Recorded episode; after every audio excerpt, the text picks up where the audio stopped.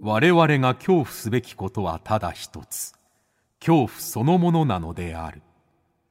この番組は事故物件住みます芸人松原谷氏が恐怖の本質を探求すべく各界の道を極めた人々と恐怖について語らいます松原谷氏の興味津々ご一緒に恐怖の感性を磨きましょうこんばんは松原谷志です今夜の対談相手は新日本プロレス所属のプロレスラー高橋宏夢選手です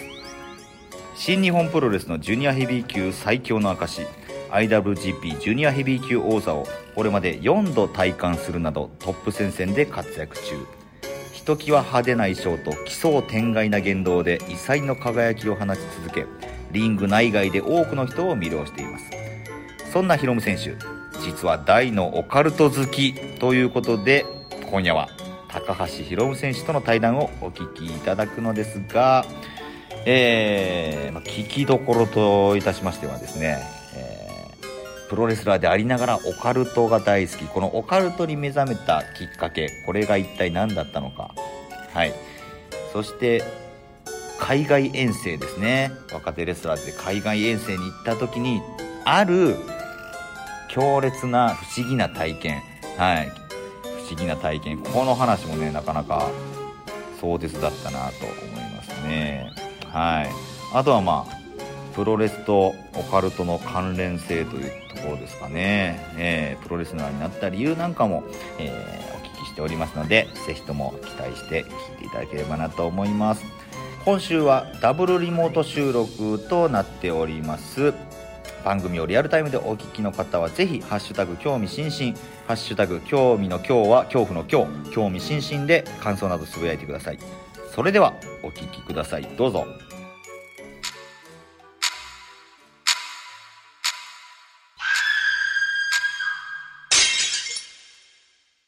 さあ今夜は新日本プロレスの高橋宏夢選手にお越しいただきましたよろしくお願いしますよろしくお願いします。新日本プロレスの高橋ロムです。よろしくお願いしますお久しぶいりやです。お久しぶりです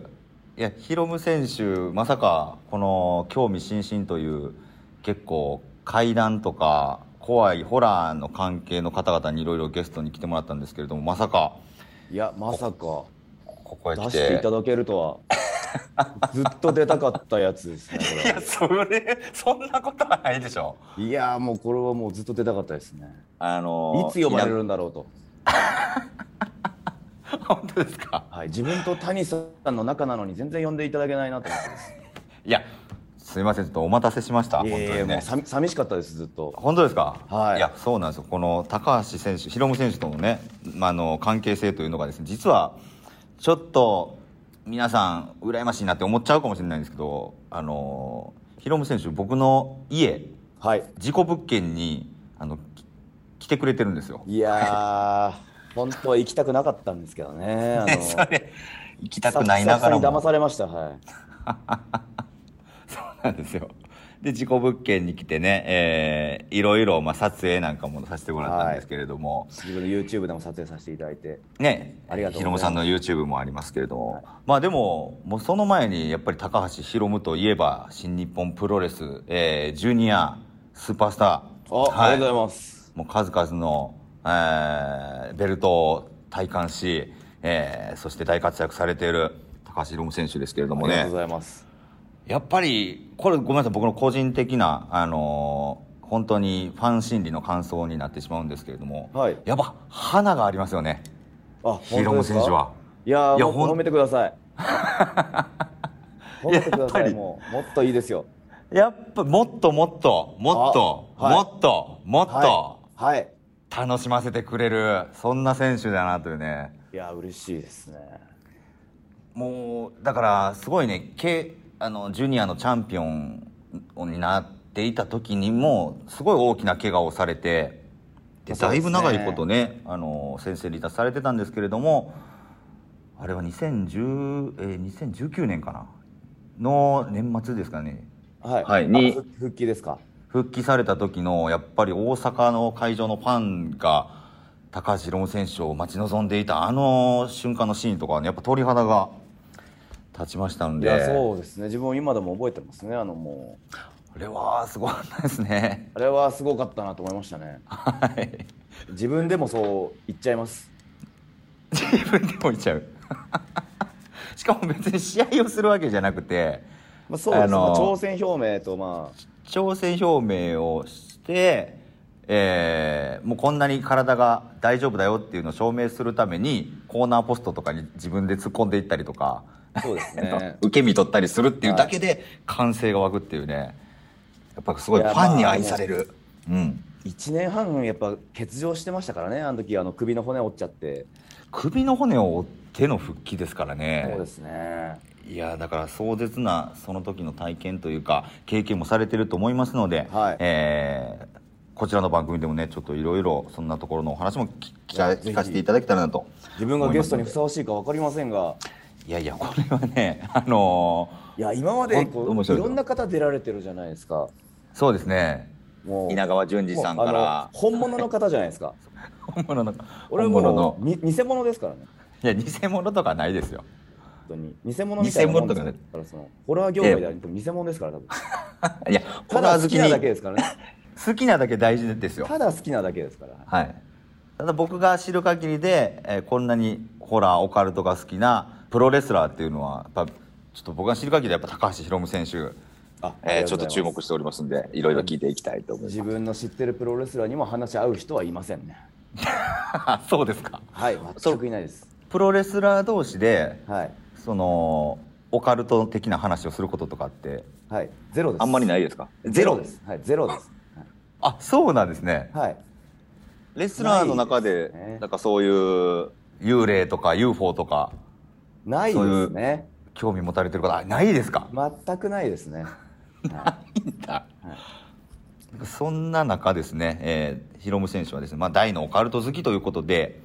月刊ムーえー、こちらも長いこと続いてますよ、この雑誌。いやー、はい本当にありがたいこと。愛読者に。はい。はい。最近はでこコれラボまでさせていただいて。そうですよね、コラボプロジェクトとして、ヒロムーという企画はがい展開しているとのことなんですけれども、はい。もともと、そのオカルトに目覚めたきっかけっていうのは、何だったんですかもう、これは地獄先生ヌーベイなんです。これ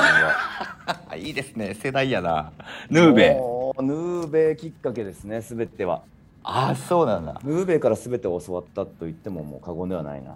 これ「少年ジャンプ」で連載していてアニメにもなりました、えー鬼の手を持つ小学校の教師、えーヌーベイさんがですねいろんな妖怪など対峙していく漫画ですけれども、はい結構ねあのーホラーの要素あるんですけどポップでそうですね可愛い女の子とかも出てきたりして、はいやっぱ、やっ性ぱのり目ね覚めもやっぱりヌーベイなわけなんで。性の目覚めですねエロスの目覚めも ヌーベイのそうですねっだてかいらうのは多いです本当ね。にヌーベイなんですよね、きっかけとしては。 ヌーベイがきっかけだったヌーベイがいなかったら高橋ロマはいないですね。えヌーベイがいなかったらはい。そのプロレスラー高橋宏夢も多存在分しいなかなったいと思いますすね。はいい、やちょっとこの辺のこととかもねちょっと無理やりでもつなげていきたいなと思うんですけれどだもとしてもすげえつまんないレスラーで終わってましたね、多分。そうかいやこれ僕も聞きたいのがやっぱりねパフォーマンスの部分ファンの皆さんをこうわーっと奮い立て沸かせる部分のエンターテイナーとしての部分もねやっぱりすごい聞きたいなと思っているのでこのエンターテインメントとしてのその自分を見せるという意味でもオカルトっていうのは結構一つの要素としてあったんですかねこれは。いや、やっぱり、こう、非現実うんうんうんなんですよね、そのプロレスもオカルトも。普通じゃありえない。はこいはいはいはいのはいは世界いにはない。そうですよねその一般の人は絶対経験できないような。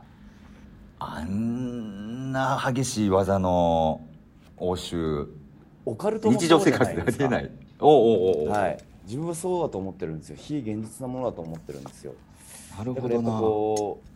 うなんですかその表現者というか自分がうんうんパフォーマンスでしたり、うんなんかそういう自己プロデュースでしたりっていうのはうんうんうんなるべく非現実の世界に触れるようにしてるんです、おおほうほうほうはいほう、その非現実っていうのが自分の中ではい現実になれば、うんうんうん自分の中で自然になるんじゃないかなと思ってねワクワクしますねいや難しいんですけど はいはいはい、なんかそういう言い方が一番、うーん、わかりやすい言い方なんですかね。いやこれちょっとねまた後ほど詳しく聞かせてもらおうかなとも思うんですけれどもその辺のこともはい、はい、まあ、オカルトに目覚めたきっかけは地獄先生ヌーベイから始まってはい、なんか一番強烈にお印象に残っているエピソードというか、えー妖怪ですかヌーベイに出てきああ、たはい。なんかありますかあの、結構ヌーベって本当にポップな話結構多いんですけど、はいなんかたまにすごい怖い話もあるんですよ。ありますねはいはい。それで自分が結構やっぱり印象に残ってるのは、あの、A が来ましたっていう、 A はい、A っていう都市伝説みたいなはいはいはい話だったはいんですけど、結構マジで怖いの放り込んできますもんね、そううなんですよ。そのなんか映画来ましたっていうのはすごい覚えてて、あの何の話でしたっけ赤赤マントのはいはいはい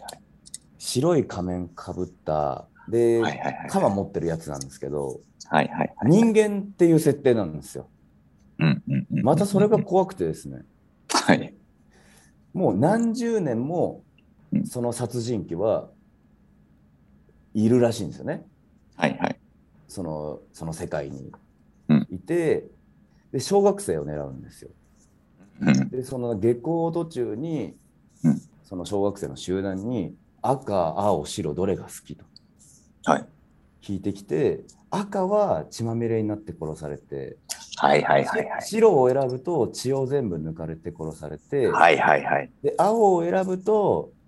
歴史みたいな、うんうんうん。はい、感じで殺されるみたいなのがあって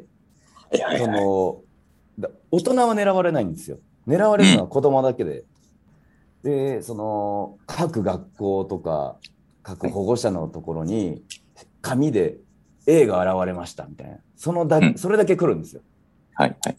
で子供たちをもう本当に外に出さない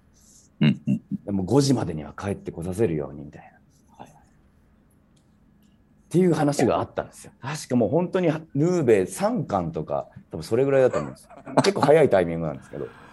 そう、これね、このお話って、あの、稲川淳二さんのお話でも確かあったんじゃないかな。あの、赤いちゃんちゃんこっていうお話があって、あ、赤いちゃんちゃんこも怖いですね。怖いですよね。はいで、また似たような話で、学校の階段とかで、赤い髪、青い髪みたいな話もあって、これもやっぱ赤を選ぶと血まみれにされるんですよね。そうでですね青を選ぶとまあ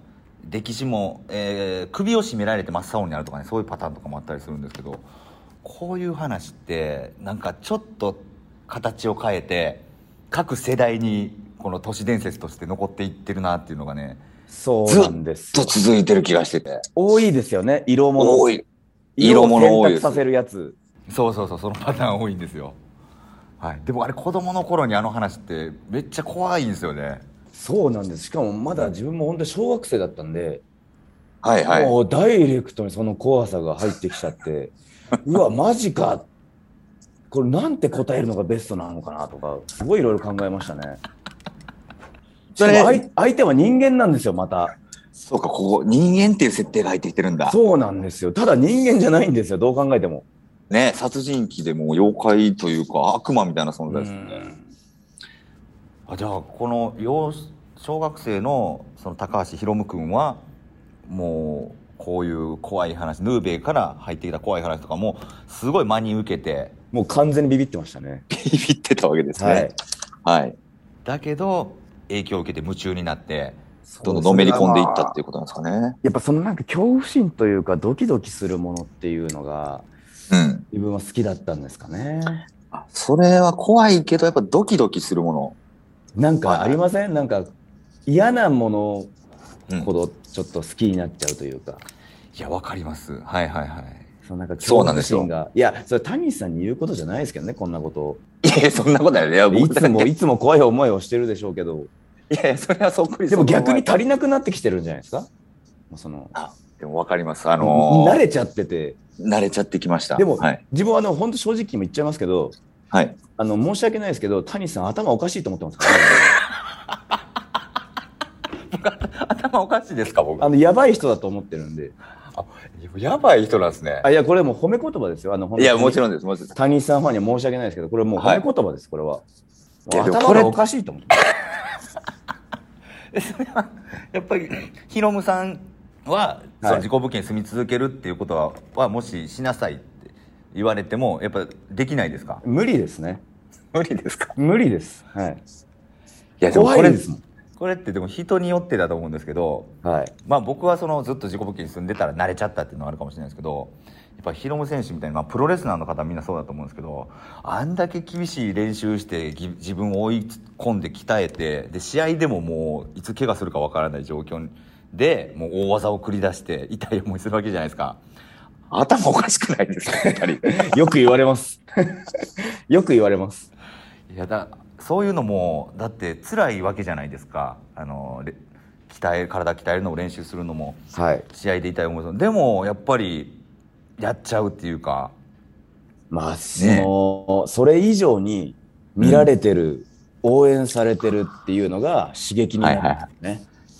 この刺激もやっぱこのなんだろういい意味でドキドキにあそうですね。つ繋がながっってていくきのかもしれますないですね。よねということはやっぱヌーベイがいなかったら高城もいないです。ヌーベイ から、はいヌーベイのドキドキからプロレスラー見られることへのドキドキにつながっていくとつながりますね。なるほどなじゃあちょっとあのヒロムさん自身のはいこれまで、えーまあ、幼少期も幼少期からにしましょうかねなんか怖い体験恐怖体験ってしたことは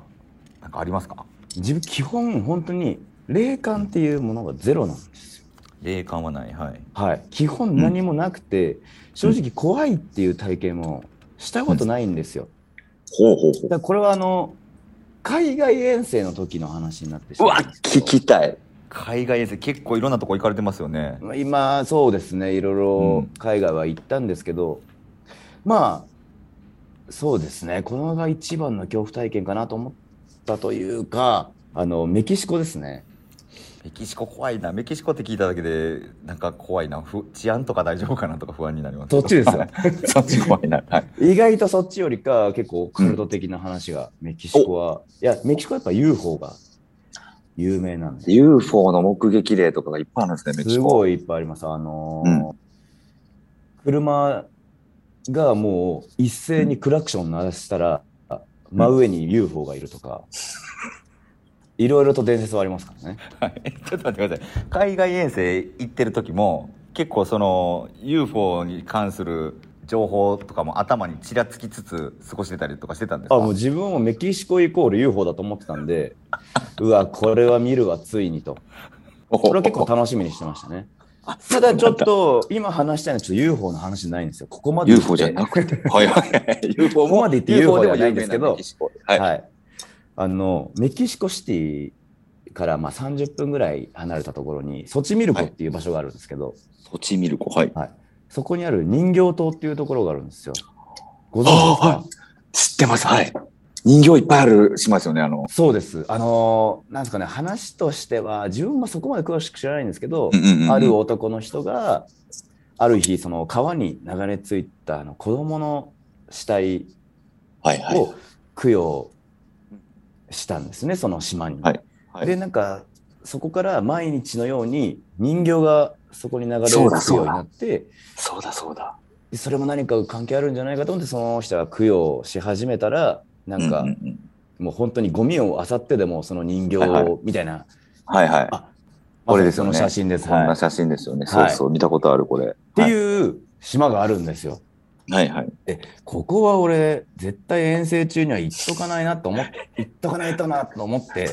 いや、もうそんなことを考えてる若手レスラーいないでしょ。いやいや僕はメキシコ行く機会がないですからね。まあな確なかに、そうですね。はいはい。で、まあ、友達メキシコにいる友達と一緒に、うんえー結構ですねあの78人で行ったんですかねおうほうそほうそこの島に行くまであの本当に小さいボートみたいなのに乗ってボートで行くんだ。こう1時間ぐらいかかるんですよこそれも怖いな。はい。 そうなんですで結構その手前とかに偽物の人形島があるんですよ何それちょっとあ待って。の本当にあの何 そ観れ光客用のあのいや 商その商売が行われてるんですよあの、なんやろすごい占いで有名な人の、あの、館の周りに、あの、大したことのない占いの人もうの、そんな感じです。で、そっちでいっかってなっちゃうやつです。 なっちゃうやつ。はいなっちゃうやつ美味しいラーメン屋さんの周りに、他のラーメン屋さんが並そうなんんででてす。いやもう一回ここでみたいな。はいだかはい、はらい。ちょっと今この話を聞いてこれから行こうと思ってる人は気をつけてください気。をつけてほしいです、ね。そこで騙されちゃって、もう、いっか、ここでってなっちゃいますからね。なっちゃったらそれ偽物だからって。はい。はい。で、自分はもうちゃんと本物のところにうん。行ったんですよ。はいはい。で、もう行ったら、正直、霊感のない自分でも、あ、ここやばいなっていう、あ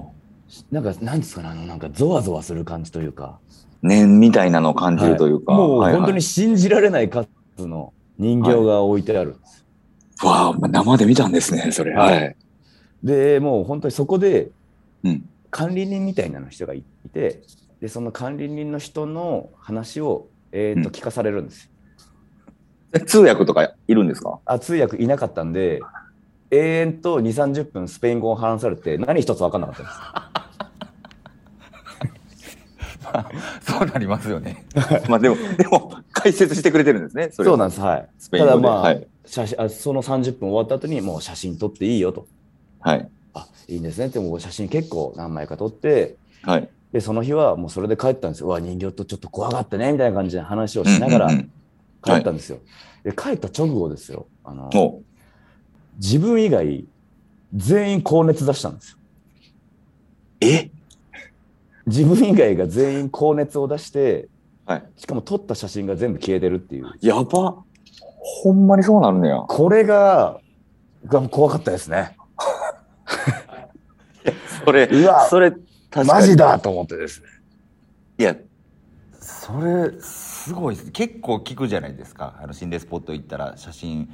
撮った写真が1枚も写ってないでも僕の周りでも実際にそういう経験されてる方も確かにいてあの撮ったはずの映像がなくなってるのとかもすごい経験してるんですけどちょっと消せないのがあのヒロムさん以外っていう部分ですよねそうなんですよ。なんで高橋ヒロムは大丈夫だったのか、はい、大丈夫だったんですよね。で、それがなんでなのかわかんないんですけど、自分以外はもう高熱で寝込んでましたね。えでもそれはガチですもんねえレスラーの方とかはいなかったんですかその時あ、いましたね。同じ遠征中で行ってた人でしたねそのいましたね。選手とかもはい。全然あも高う熱みもうで、高熱出てました、 はい体調悪くなってまし鍛えられてるから大丈夫っていうわけでもないってことですた。ね。そういうことじゃん。やっぱ、リスペクトがあるかないかもあると思うんですよね。それめっちゃ思うんですよはい、はい。いや、お思いますよちょちょね。それちょっと聞かせてくださいいや、自分どうもいうこ正とですか直、あの、はい心霊スポットとかそういうとこ行くの好きではないんですよ。うんうんそれはなんでかって、ちょっとなんか茶化しながら行くのってあんま好きじゃなくて、俺やっぱ、行くなら行くで、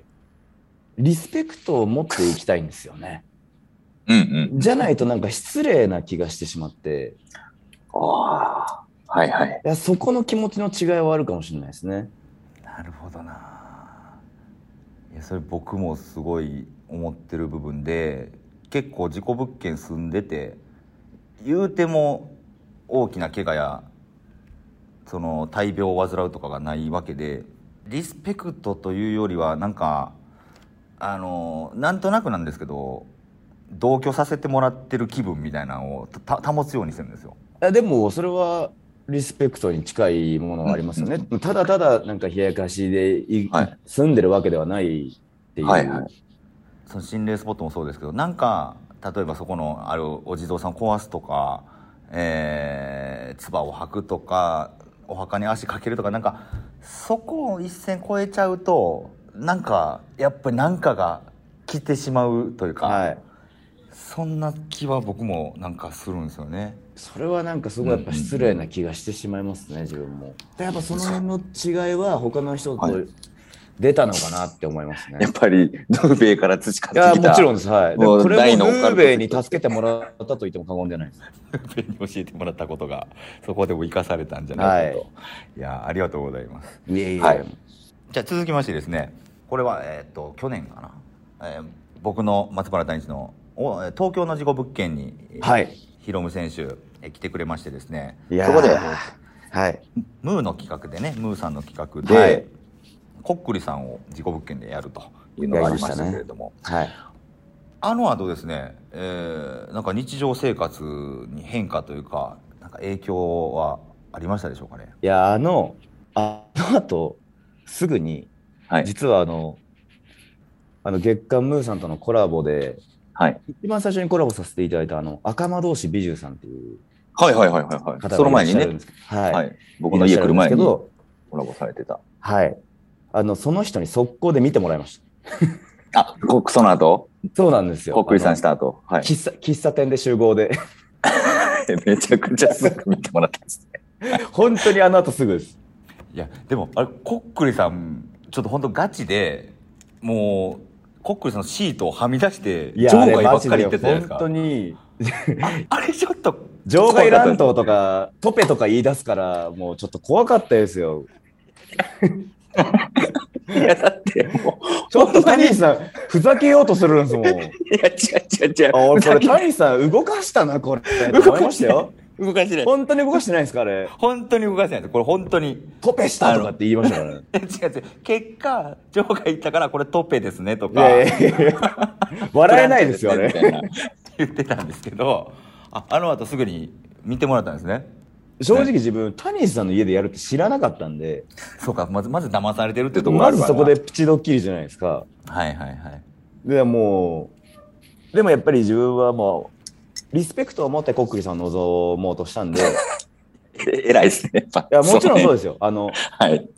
もうこれは仕事ですうん。もうリスペクトがあるのでやらせてくださいという気持ちを持って、はい俺は望んでるんで、うん。はい、全てにおいて、はいだから俺は大丈夫だろうなと思ったんですけど、まあ、一応念のため見て見ていただこうと霊能者の方に見ていただいて判断してもらおうと思ったんです、はいで見ていただいた結果あのヒロム選手はあの払う力を持ってますえほだかう。ら多分そんな簡単にはついてこないですほうほうほう。っていうふうに言われてはいはい。めちゃくちゃ安心したんですよえすごいじゃないですか払う力持ってるんですかが持ってるらしいんですよあんまついてこないようになんかその払ってくれるらしいんですよ霊媒師的に誰かについたものを払うっていうってよりは自分に自つ分こうとしてるものを払う。そうみたいです力っね。てことですかはい。だからあんまりついてこないように、なんかそういうあれがあるらしいですよ。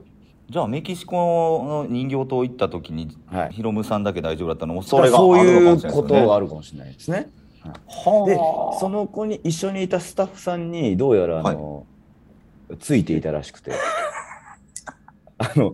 喫茶店でパパッと払ってました。ああ払って払 ったヒロムさんはパパってされなかったんですかあ自分はされないです。はい。あ自分はもう払う払う力力がが。はい。で、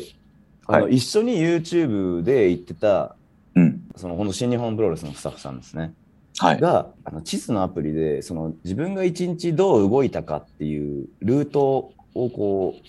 はいはうい。色でなんかこう表すアプリがあるんですけどそれを入れてたらしくて、うんはい見てくださいっていうふうに言われて見せてもらったらもう線がぐちゃぐちゃの線になってたんですよ。えー、どういうこといや通ってないいつもだったらそのまっすぐだったりその、通ってないはずのルートをもう通ったことになってとるいうかもう本当にビルとかいろんなとこ突き抜けてなんか結構もうぐじゃぐじゃな線になってるんですあの後みたいなそれ言われてびっくりしましたねマジで変なこと起きてるじゃないですかいや起きてますあのお俺以外の周りであすごいなあれは聞いた時びっくりしましたねうわマジですかあのあの代わりに謝っときましたはい、そうですね。 ありがとうございます。はい、谷さんの代わりに謝っときましたちゃんとありがとうございます。ちょっと僕も本当にね、そういうことはよくあって。 僕なんもないのに周りのスタッフさんの携帯壊れたりとかうわあの、変な電話勝手になったりとか なんかよくあるので逆にあはれいですよね、谷さんが求めてるんですよね、それを。ど俺に怒ってくれって感じじゃないんですか。あそうなんです僕に怒ってほしいんですけどそうなんです自分にはあんまり起きなくて、まあ、たまになんかあるんですけどそういうのはよくありますよねはいじゃあちょっと今週のねちょっとまああの一つだけここ聞いとこうかなと思うんですけれども はいこんだけオカルティックな話した後に何なんですが、えー高橋宏夢選手そんなオカルト好きの少年がなぜプロレスラーを目指したのでしょうかちょっと教えてもらえないでしょうかああ、もう、すべてはヌーベイって言ってしまったらそれまで なんですけど、はい。いや、もう本当にこれは、たまたまですね、あの、本当にテレビを回してたら、うんプロレスをや、プロレスがやってて、でもその時はプロレスっていう言葉をそんなに知らなくて、プロレスというもの自体をそんなに知らなかったんで、はい。当時 K1 とかプライドが流行ったんで、はいはい。あ、まあそういうものなのかなと思ったら、うんまあリング外でもこうんうんうん。う、椅子で叩いたりだとか、フェンスに振ったりだとか、はいはい何やってるんだこの人たちはと。 そうか。 そうですよね。これは K1 でもボクシングでもないなと。うんうん。何をやってんだこの人たちってはいいうのから入ったんですよね。でそれに対してお客さんがめちゃくちゃ盛り上がってるんですよ。うんうん。いけーだとかうんうん。もう本当立ち上がって応援したりこれはすごいなっ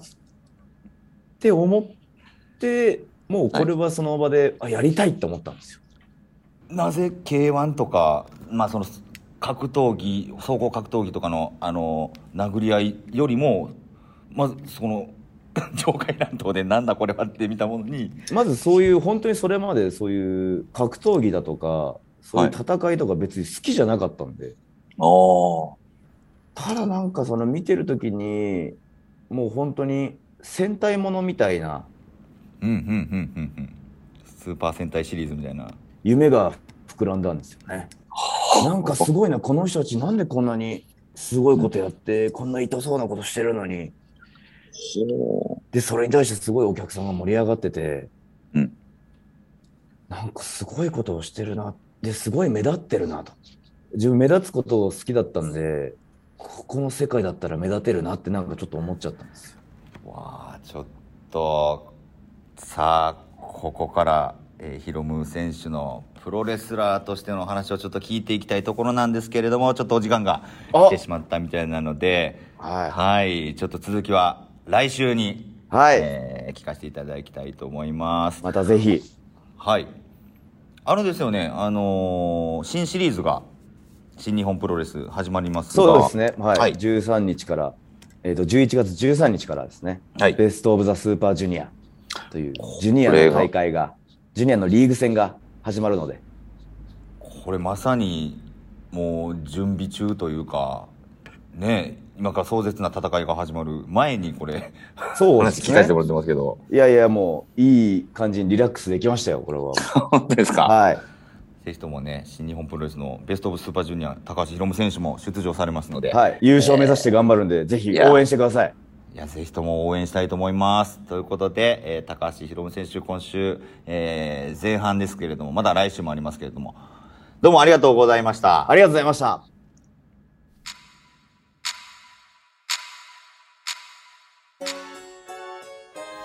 はい、いかがでしたでしょうか、えー高橋宏夢選手。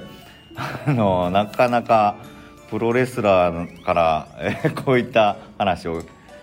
あの聞かせてもらえるのも面白いですね。かなりのオカルト好きというか、なんかすごい少年の心をね、垣間見える、そんな素敵なお話だったと思います。さあ来週もヒロム選手ですこの続きは来週お届けいたしますお楽しみにしておいてくださいそして恐怖の感性を磨いてお待ちくださいということで松原谷氏の興味津々今宵はここまでです皆様どうかお元気でさようなら